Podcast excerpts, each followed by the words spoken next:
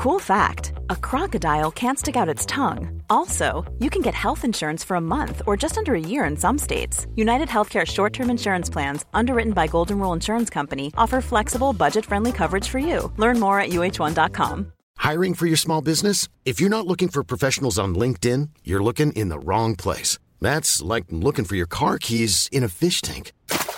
LinkedIn helps you hire professionals you can't find anywhere else, even those who aren't actively searching for a new job but might be open to the perfect role. In a given month, over 70% of LinkedIn users don't even visit other leading job sites. So start looking in the right place. With LinkedIn, you can hire professionals like a professional. Post your free job on linkedin.com slash people today.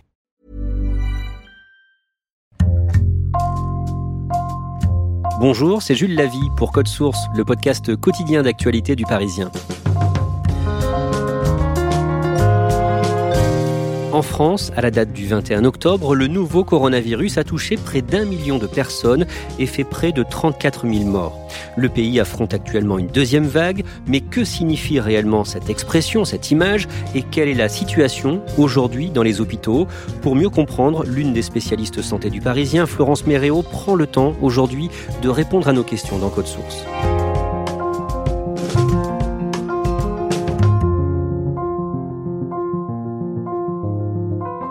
Florence Méréo, vous êtes euh, au Parisien depuis 2009, vous couvrez la santé depuis 4 ans. Pour décrire cette épidémie, il y a plusieurs indicateurs, des médecins qui ne sont pas d'accord entre eux, beaucoup de traitements différents et en France, tous les départements ne sont pas touchés dans la même mesure. Est-ce que ce n'est pas un sujet particulièrement difficile à couvrir? Oui, c'est un sujet euh, assez difficile parce que finalement, mais cela est vrai pour tous les sujets santé, notre marge d'erreur, elle est extrêmement faible, voire euh, quasiment nulle. On parle d'une maladie qui peut être grave, mortelle, qui va générer énormément d'angoisse et on ne peut pas se permettre de dire euh, n'importe quoi.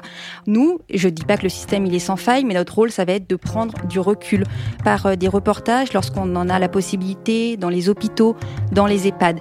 Donc c'est un sujet difficile, ça reste aussi un sujet absolument passionnant je pense que dans une carrière euh, de journaliste, pouvoir accompagner le lecteur dans un tel événement sanitaire, ça reste une, une chance exceptionnelle. Florence Méréo, vous allez donc nous raconter ce que vous avez vu, ce que vous avez euh, constaté. Et on va commencer ce récit euh, au mois d'août. Dès le 4 août, le Conseil scientifique spécial Covid juge hautement probable une seconde vague à l'automne ou à l'hiver. Le Conseil scientifique, c'est celui qui aiguille le gouvernement, il lui donne euh, des repères, des clés de compréhension. Et le 4 août, c'est une véritable mise en garde qui s'invite dans les vacances des Français. Le Conseil scientifique, via son président, Jean-François Delfrécy, va le dire, nous pouvons basculer à tout moment. Dès le lendemain, pour la première fois depuis avril, on observe une augmentation des passages en réanimation dans plusieurs départements. Des patients en réanimation, il y en a toujours eu, même après la fin euh, du confinement. Mais là, pour la première fois, le nombre de patients admis en réanimation est supérieur au nombre de patients qui vont en sortir. En clair, il y a plus de patients qui ont besoin de soins critiques que de patients guéris du coronavirus. Donc symboliquement, c'est très fort. Mais certains médecins se veulent rassurants et vous leur donnez aussi la parole dans votre papier. Oui, je pense au patron euh, du SAMU de Lille qui va dire il n'y a pas de quoi sonner le tocsin. Et il a raison, cette différence entre les entrants et les sortants, elle est de 13, elle est de 4, c'est pas grand chose. On voit bien qu'il n'y a pas une reprise massive des hospitalisations. À Lille, à Marseille, on nous dit la même chose. Mais par contre, ce que disent les médecins, c'est que ce qu'ils nous disent à l'instant T, dans quelques jours, ce ne sera peut-être déjà plus valable. Le 9 août, vous signez un article sur un début de rebond en Ile-de-France. J'ai une discussion avec le numéro 2 de l'Agence régionale de santé Ile-de-France et il va employer un mot très fort, il va dire, on est dans un début de rebond de l'épidémie. C'est important parce que ça veut dire qu'il va falloir mettre en place des mesures pour stopper ce rebond. Juste un chiffre comme ça, à ce moment-là, euh, le nombre de nouveaux malades pour 100 000 habitants, il est de 46, alors que le seuil d'alerte, il est de 50. C'est à partir du lendemain que le port du masque devient obligatoire dans certaines zones de Paris et de quatre autres départements d'Île-de-France. Le 14 août, d'après euh, Santé publique France, le nombre d'hospitalisations pour des cas de Covid en France augmente pour la troisième semaine d'affilée. Oui, la jauge, elle se remplit euh, doucement mais sûrement. Et il y a plusieurs détails qui ne trompent pas. Certains hôpitaux ont réactivé leurs cellules de crise. Il y a des médecins qui ont créé une boucle WhatsApp. Ils ne bossent pas dans les mêmes établissements, mais en fait, ils s'informent, ils partagent leur expérience. Il y a aussi des établissements qui accélèrent leurs protocoles. Euh, je me souviens de l'hôpital de Saint-Denis dans lequel j'ai fait un reportage où le directeur adjoint me dit qu'à la fin du confinement, il s'était dit bon, allez le virus, rendez-vous à l'automne. Et en fait, en août, il est obligé d'accélérer son processus et de mettre en place une stratégie. Le 16 août, Florence Méréo, vous signez un dossier à la une du Parisien intitulé le casse-tête des jeunes. Pourquoi? Rappelez-vous euh, l'immense rêve parti euh, en Lozère, euh, plusieurs milliers de jeunes qui se regroupent, mais c'était pas du tout le seul événement. On a vu des fêtards se regrouper dans des appartements, sur les plages, et dans le même temps, on a vu des clusters apparaître. À ce moment-là, si vous voulez, le virus y part comme une fusée chez les 15-44 ans. C'est les tranches d'âge officielles de Santé publique France. Bon, on voit qu'il n'y a pas énormément d'hospitalisation en plus, on pourrait se dire bah, finalement c'est pas très très grave. Sauf que ce que l'on constate aussi, c'est que 60% des personnes qui n'ont pas de symptômes de la maladie sont justement cette catégorie d'âge. Ça veut dire quoi? Ça veut dire que l'on a des personnes infectées, contagieuses, qui vont répandre le virus sans même le savoir puisqu'elles n'ont pas de symptômes. Le 21 août, le ministre de la Santé, Olivier Véran, lance un message d'alerte. À quelques jours des retours de vacances, il parle d'un virus à double détente. Double détente parce que d'abord, les jeunes sont contaminés, ensuite ils vont retourner à l'école, à l'université, au travail, voir leurs parents, leurs grands-parents, et donc mathématiquement, il va avoir une propagation des contaminations dans les tranches d'âge supérieures. Et pourtant, dès le lendemain, dans le Parisien, vous expliquez euh, qu'il y a à ce stade peu de reprise des hospitalisations liées au Covid. Tout à fait, parce que justement, on est sur cette tranche d'âge plus jeune. Alors, même si les jeunes peuvent faire des formes euh, importantes de la maladie et des formes longues, ce n'est pas les personnes que l'on retrouve le plus en réanimation. Donc, c'est assez logique que finalement, il n'y ait pas de pression hospitalière. Mais plusieurs médecins, dans ce dossier, estiment que la deuxième vague est déjà là. Un médecin va me dire, vous savez, quand la machine est lancée, on ne peut plus l'arrêter. Florence Méréo, votre article du 4 septembre donne de l'espoir concernant le traitement de la maladie. Son titre, Les corticoïdes sauvent des vies. Ça faisait longtemps qu'on n'avait pas eu de bonnes nouvelles sur le, front du Covid. Euh, on avait même eu beaucoup de déceptions. Je pense notamment à la fameuse hydroxychloroquine. Et là, une étude sérieuse publiée dans une prestigieuse revue scientifique va le dire. Les corticoïdes permettent de réduire la mortalité de 21%. Un réanimateur va donc euh, avoir cette formulation en disant les corticoïdes sauvent des vies. Certains peuvent être tentés d'en prendre chez eux? Oui, et je vais vous faire la même réponse que m'avait faite un médecin, ce serait la pire des conneries. Pourquoi? Parce que déjà, on évite l'automédication, et ensuite parce que si vous prenez des corticoïdes trop tôt dans la maladie, ça va avoir l'effet inverse, vous allez pouvoir avoir une surinfection. Les corticoïdes, ils sont donnés lorsque le patient a besoin d'oxygène, donc dans un cadre hospitalier. Donc les corticoïdes, c'est un usage hospitalier. Le 18 septembre, le record du nombre de cas positifs enregistrés en France en 24 heures est battu, plus de 13 000. Ça veut dire quoi? Ça veut dire que la rentrée que l'on redoutait difficile euh, est arrivée. Dans le Parisien, le lendemain, vous nous apprenez que la France a atteint le seuil des 1 200 000 tests effectués chaque semaine contre 300 000 fin juillet. C'est un seuil important? Oui, absolument. Euh, rappelez-vous, euh, le confinement, des tests, on n'en avait pas ou très peu, moins de 30 000 par semaine. Au déconfinement, Olivier Véran euh, annonce vouloir 700 000 tests par semaine. Ce cap, il l'atteint en août. Et ensuite, ce cap symbolique du million, avec des tests qui sont gratuits, sans ordonnance, et on peut en faire autant que nécessaire. Donc les voyageurs, les symptomatiques, les asymptomatiques, tout le monde peut en bénéficier.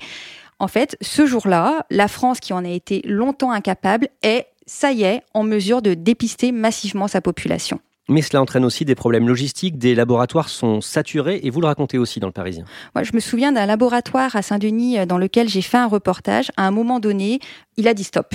Il a même arrêté plusieurs jours de faire les tests pour pouvoir se réorganiser parce que c'était plus possible.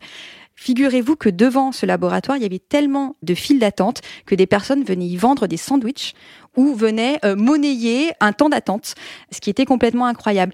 Alors ça peut paraître comme ça à sourire, on se dit c'est une anecdote, sauf que bon déjà ça provoquait aussi des agressions, il a fallu embaucher des vigiles et puis surtout en termes collectifs, on voit bien que plus on attendait pour avoir les résultats des tests, plus le virus filait euh, dans ce laps de temps. À ce moment-là, la Haute Autorité de Santé donne son feu vert à la généralisation des tests salivaires, mais uniquement en cas de symptômes. Oui, il faut des nouvelles stratégies hein, pour réduire drastiquement les délais. Donc on va nous annoncer les tests salivaires. C'est un feu vert, euh, mais qui n'a pas pour l'instant été suivi des faits, puisqu'il n'y a pas d'autorisation aujourd'hui donnée à des tests salivaires. Les autorités euh, compétentes estiment qu'ils n'ont pas les données suffisantes euh, pour autoriser un test salivaire aujourd'hui. On parle des tests salivaires, il y a aussi les tests antigéniques. De quoi s'agit-il? Un test antigénique, c'est comme un test PCR. Ça veut dire qu'on va vous mettre le coton-tige dans le nez pour vous faire un prélèvement, mais à la grande différence du PCR, c'est que le résultat va pouvoir être donné en quelques minutes. Ces tests, ils ont été approuvés par la Haute Autorité de Santé et leur déploiement commence doucement. Des EHPAD commencent à le tester, euh, des hôpitaux, et il va être en test dans les aéroports de Roissy et d'Orly dès le 26 octobre. Mercredi 23 septembre, le ministre de la Santé, Olivier Véran, dévoile un nouveau classement de la situation épidémique dans le pays, la zone alerte, la zone alerte renforcée et la zone d'alerte maximale, où la situation épidémique peut être qualifiée d'extrêmement tendue. Sont concernés à ce stade la Guadeloupe et la métropole d'Aix-Marseille. Le dimanche 4 octobre, Paris, les Hauts-de-Seine, la Saint-Denis et le Val-de-Marne sont placés en alerte maximale. Les bars baissent le rideau, les restaurants doivent respecter un protocole sanitaire renforcé. Florence Méréo, vous, à ce moment-là, vous passez la journée avec un médecin généraliste des Yvelines, les généralistes qui voient leur euh, consultation bondir. Dès la rentrée, certains ont plus 30% de consultations de patients Covid, mais également de personnes qui ont besoin d'être rassurées ou qui se posent des questions euh, sur l'épidémie. Pourquoi j'ai choisi euh, Pierre-Louis Druet dans les Yvelines? Parce que déjà, c'est un médecin généraliste à l'ancienne, euh, du genre à passer 30 minutes avec chaque patient et à les laisser parler avant de lui-même prendre la parole. Il a 71 ans, il exerce depuis 43 ans, il fait encore des visites à domicile euh, tous les matins euh, dans sa dans sa petite voiture dont l'antenne est toute cassée. Donc c'est vraiment ce médecin à l'ancienne et la deuxième raison pour laquelle je l'ai choisi, c'est qu'il est le seul médecin généraliste à faire partie du conseil scientifique. Donc finalement, il est au cœur des décisions scientifiques et je voulais voir comment il interagissait avec sa patientèle. Et du coup, comment ça se passe? Certains sont, très angoissés? Première visite que l'on fait avec lui, c'est Ghislaine et son mari Fortuné qui ouvrent la porte. Première question que pose Ghislaine à son médecin, mais vous ne l'avez pas, un docteur comprendre, vous n'avez pas le coronavirus, on est bien d'accord. Elle va lui expliquer avoir une trouille pas possible, ne pas réussir à aller dormir seul le soir. Son mari fortuné va expliquer avoir perdu 4 kilos et quand le médecin creuse, il se rend compte que c'est parce qu'ils sont très stressés par le contexte ambiant et notamment, ils vont le dire et ensuite beaucoup de patients dans la journée vont le dire, le fait que les médecins s'engueulent sur les plateaux télé, qu'ils ne soient pas d'accord, que l'on entende un petit peu tout et son contraire, et les patients disent mais, euh, mais docteur, euh, on n'a plus confiance. Et ça, ça nous interroge un petit peu tous, y compris dans notre rôle de journaliste, de se dire que ce que l'on peut rapporter, ce que l'on peut écrire, ce que l'on peut entendre, va avoir un véritable impact sur le moral des gens. Le jeudi 8 octobre, Olivier Véran annonce que plusieurs villes passent au niveau d'alerte maximale, Lyon, Grenoble, Saint-Étienne et Lille. Et quelques jours plus tard, Florence, vous titrez En réa, l'étau se resserre. Le nombre de patients en réanimation près de 1540 est proche de celui du 21 mars, au début du confinement. Et vous êtes en reportage à l'hôpital Bichat, dans le nord de Paris. Qu'est-ce que vous constatez sur place? Bah, Déjà, je constate que les chambres sont pleines. La réanimation à Bichat, c'est un très très long couloir desservi par plein de chambres et on voit Covid positif, Covid positif, Covid positif. Ce jour-là, il y a 16 des 20 lits de réanimation qui sont occupés par des patients infectés par le coronavirus.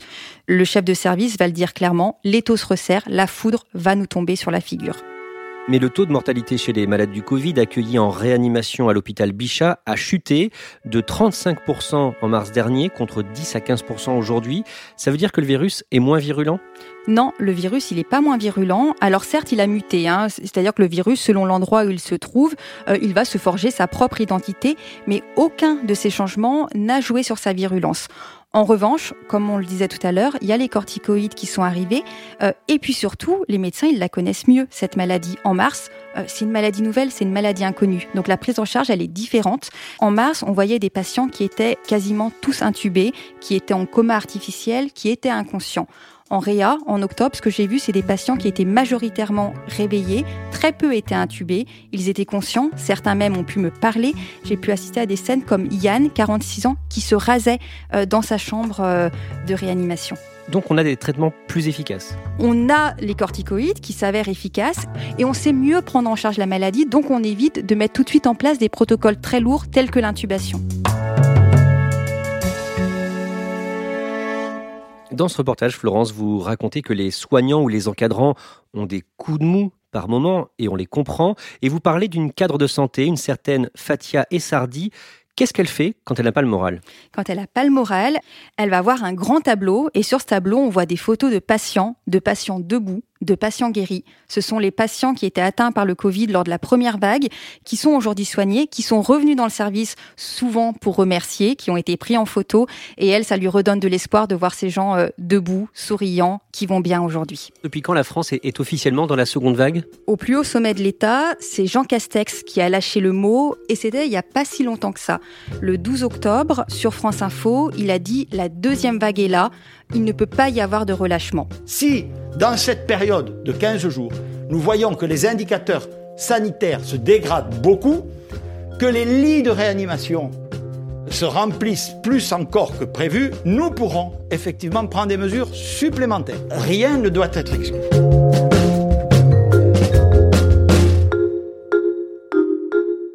Comment peut évoluer l'épidémie dans les semaines et les mois qui viennent? Bah, Ce que l'on sait déjà, c'est que pour les prochains jours et les prochaines semaines, l'épidémie, elle est écrite. Peu importe nos comportements aujourd'hui, les 15 prochains jours, la situation, elle est inéluctable. Un exemple, dans les hôpitaux d'Île-de-France, on sait qu'aux alentours du 24 octobre, il y aura environ 1000 patients en réanimation. 1000 patients, ça veut dire 90% des capacités. Ça veut dire aussi des opérations déprogrammées, des pathologies qui ne pourront pas pendant ce laps de temps être prises en charge, des patients qui ne seront pas soignés pendant ce laps de temps. Donc on n'a plus prise finalement sur les 15 prochains jours, le, le coup est parti finalement. Euh, pour la suite, ça peut évoluer? Pour la suite, ça peut évoluer, ça va dépendre de nos comportements. Donc il y a les mesures qui sont mises en place par le gouvernement, telles que le couvre-feu, hein, pour euh, freiner l'épidémie. Il y a aussi nos comportements individuels. Il faut porter le masque et se laver les mains régulièrement. Après, il y a des choses auxquelles on pense peut-être un petit peu moins, mais il faut aérer ces pièces, réduire nos interactions sociales. Moins on voit de monde, euh, moins le risque de se contaminer les uns les autres est important. Pour lutter contre cette épidémie, il y a aussi euh, la question des tests. Est-ce que l'on teste assez bien aujourd'hui en France? Alors certes, on a réduit les délais, mais euh, c'est pas encore totalement suffisant pour avoir la maîtrise totale de l'épidémie. C'est pour ça que les tests antigéniques qui vont permettre de faire des dépistages à grande échelle, on parlait des aéroports, des EHPAD, des universités, vont peut-être pouvoir euh, améliorer la situation. Normalement, à ce moment-là de l'année, on parlerait du virus de la grippe. Est-ce qu'il faut se faire vacciner aujourd'hui contre la grippe? Alors, si vous êtes un soignant, si vous avez plus de 65 ans ou si vous êtes une femme enceinte, oui, oui et oui. Et même dans l'idéal, euh, pour éviter la cohabitation des deux virus, il faudrait euh, vacciner à plus large échelle. Un médecin euh, dans le Parisien disait qu'il faudrait même vacciner les enfants. Le fait est qu'il n'y aurait pas assez de doses pour vacciner toute la population aujourd'hui. Donc, d'abord les, les publics prioritaires. Il y a souvent une réticence à se faire vacciner, y compris chez les soignants? Même chez les soignants, hein, le, le, taux de vaccination n'est pas très bon. 35% des soignants en milieu hospitalier et 32% dans les EHPAD sont vaccinés, ce qui est vraiment très peu. Vous, Florence Méréo, vous êtes euh, spécialiste santé au Parisien. Est-ce que vous vous êtes fait vacciner contre la grippe? Eh ben, Figurez-vous que j'ai fait le vaccin hier, euh, pas tant parce que je suis dans la population à risque, mais parce que je fais des reportages dans les hôpitaux, dans les EHPAD, et que je ne veux pas euh, y propager le virus de la grippe. Florence Méréo, on l'a vu, vous faites de nombreux reportages sur le sujet. Vous, depuis le début de cette épidémie, quelle rencontre ou quelle scène vous a le plus touché? Une scène euh, à l'hôpital de Bordeaux où j'ai fait un reportage en réanimation au mois d'avril. Et ce reportage, il avait été très difficile sur le plan humain. On avait vu beaucoup de patients dans, un état très très très critique. Et j'ai eu la chance d'assister à l'extubation d'un patient. Donc on lui a retiré un son tube d'intubation. Il s'appelle René, il a 63 ans, il avait passé 21 jours en coma artificiel et quelques heures après, les médecins lui ont apporté une compote, une compote de mangue, donc le, premier repas qu'il prenait après 21 jours de coma.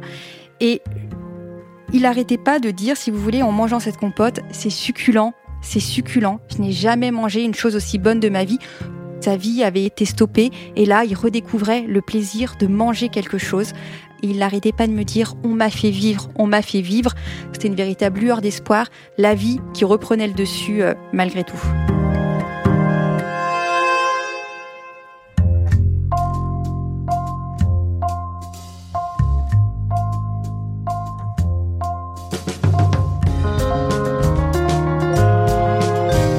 Merci à Florence Méréo. Code Source est le podcast d'actualité du Parisien, disponible chaque soir du lundi au vendredi. Cet épisode a été produit par Raphaël Pueyo et Ambre Rosala. Réalisation Alexandre Ferreira. Si vous aimez Code Source, n'hésitez pas à laisser des petites étoiles sur votre application de podcast. N'oubliez pas de vous abonner, gratuitement bien sûr, pour ne rater aucun épisode. Et puis vous pouvez nous écrire directement, nous faire des retours. Code Source at leparisien.fr.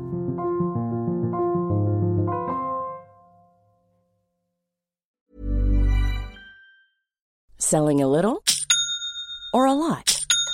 Shopify helps you do your thing however you cha-ching. Shopify is the global commerce platform that helps you sell at every stage of your business. From the launch your online shop stage to the first real life store stage, all the way to the did we just hit a million orders stage. Shopify is there to help you grow. Shopify helps you turn browsers into buyers with the internet's best converting checkout. 36% better on average compared to other leading commerce platforms because businesses that grow grow with Shopify. Get a $1 per month trial period at shopify.com/work. shopify.com/work.